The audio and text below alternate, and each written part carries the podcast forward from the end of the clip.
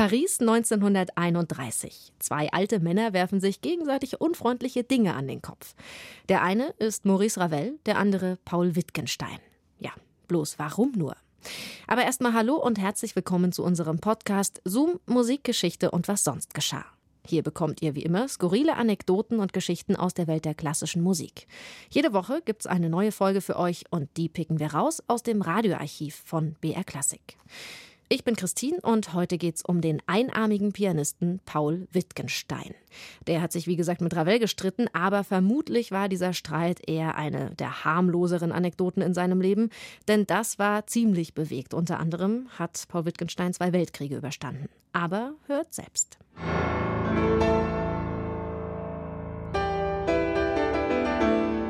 Wenn ich ohne Orchester spielen wollte, hätte ich kein Konzert mit Orchester bestellt.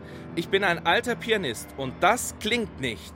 Ich bin ein alter Instrumentator und es klingt doch. Interpreten sind keine Sklaven. Interpreten sind Sklaven.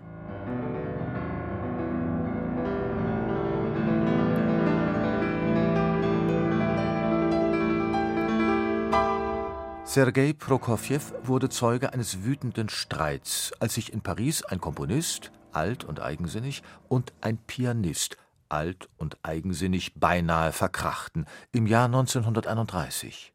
Paul Wittgenstein stritt mit Maurice Ravel erbittert über den Solopart eines Klavierkonzerts. Die Kadenz am Anfang, alle Gelegenheit zu virtuoser Selbstdarstellung. Akkorde übereinander getürmt, jazzige Klänge, dunkel, brodelndes, gesangliches, vollgriffiges. Aber trotzdem nicht nach dem Geschmack des Auftraggebers. Der war außerdem per Vertrag Inhaber der Exklusivrechte an dem Werk bis 1936.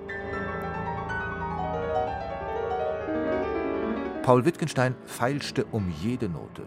Als das nichts half, änderte er eigenmächtig die Partitur und die Uraufführung platzte, verschoben um ein Jahr. Ravels Konzert für die fünf Finger einer Hand auf 88 schwarzen und weißen Tasten, geschrieben für einen Überlebenden des Ersten Weltkrieges. Die arme, arme Mama. Und immer wieder muss ich an den armen Paul denken, der so plötzlich um seinen Beruf gekommen ist. Wie furchtbar. Welcher Philosophie würde es bedürfen, um darüber hinwegzukommen? Wenn dies überhaupt anders als durch Selbstmord geschehen kann.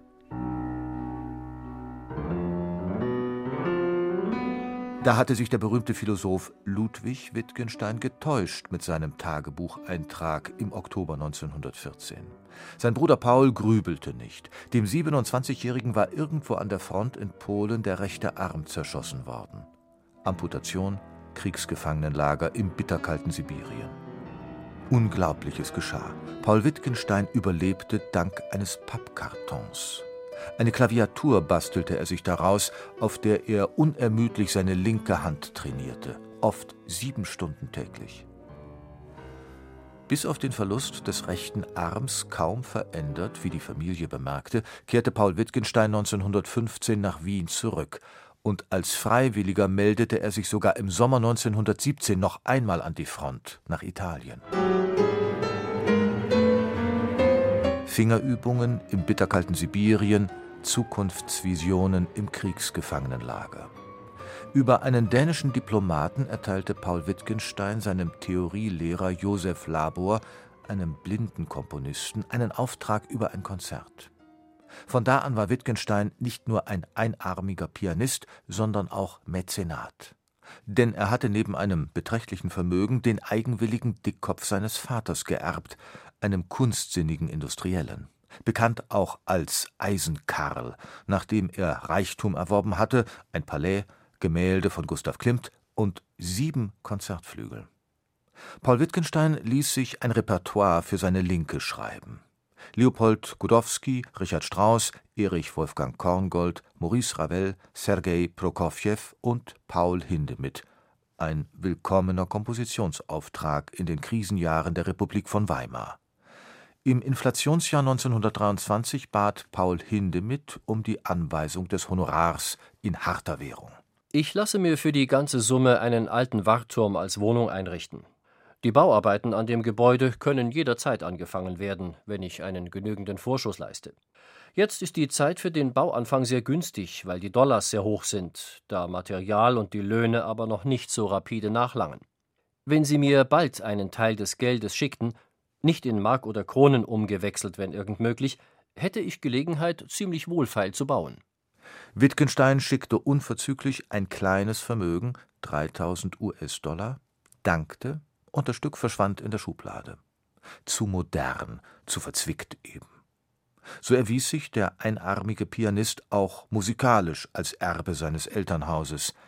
In dem war Johannes Brahms häufiger Gast, lange bevor die Welt von gestern im Ersten Weltkrieg untergegangen war. Wien 1938. Hitler marschierte in Österreich ein. Anschluss ins nunmehr Großdeutsche Reich. Die fanatisierte Masse tobte auf dem Heldenplatz. Juden wurden erniedrigt zum Putzen der Straßen mit Zahnbürsten. Demütigungen, Verfolgungen, Rassengesetze. Und Paul Wittgenstein, katholisch getauft wie seine Geschwister, war nun abgestempelt als Dreivierteljude. Das Ende der Konzerttätigkeit. Als Jude durfte er sie aber nach dem Umbruch nicht mehr ausüben. Und niemand kann sich vorstellen, was das für ihn bedeutete.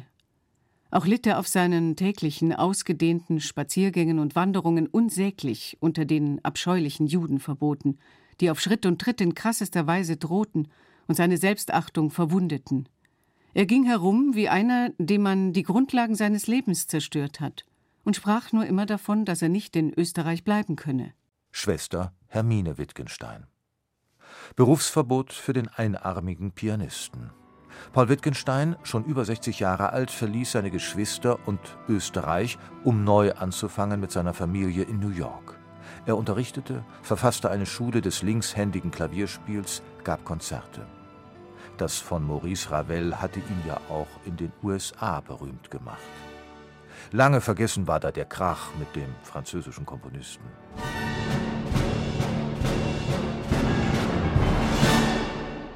Tja, besonders leicht war Wittgenstein offenbar nicht zufriedenzustellen. Das war eine Musikgeschichte von Wiebke Mattischock.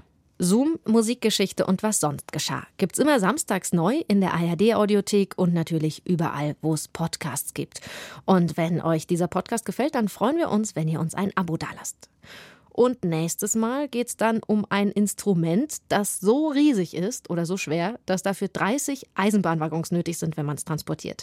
Das Dynamophon. Was das ist, das hört ihr im nächsten Zoom. Bis dahin macht's gut, eure Christine.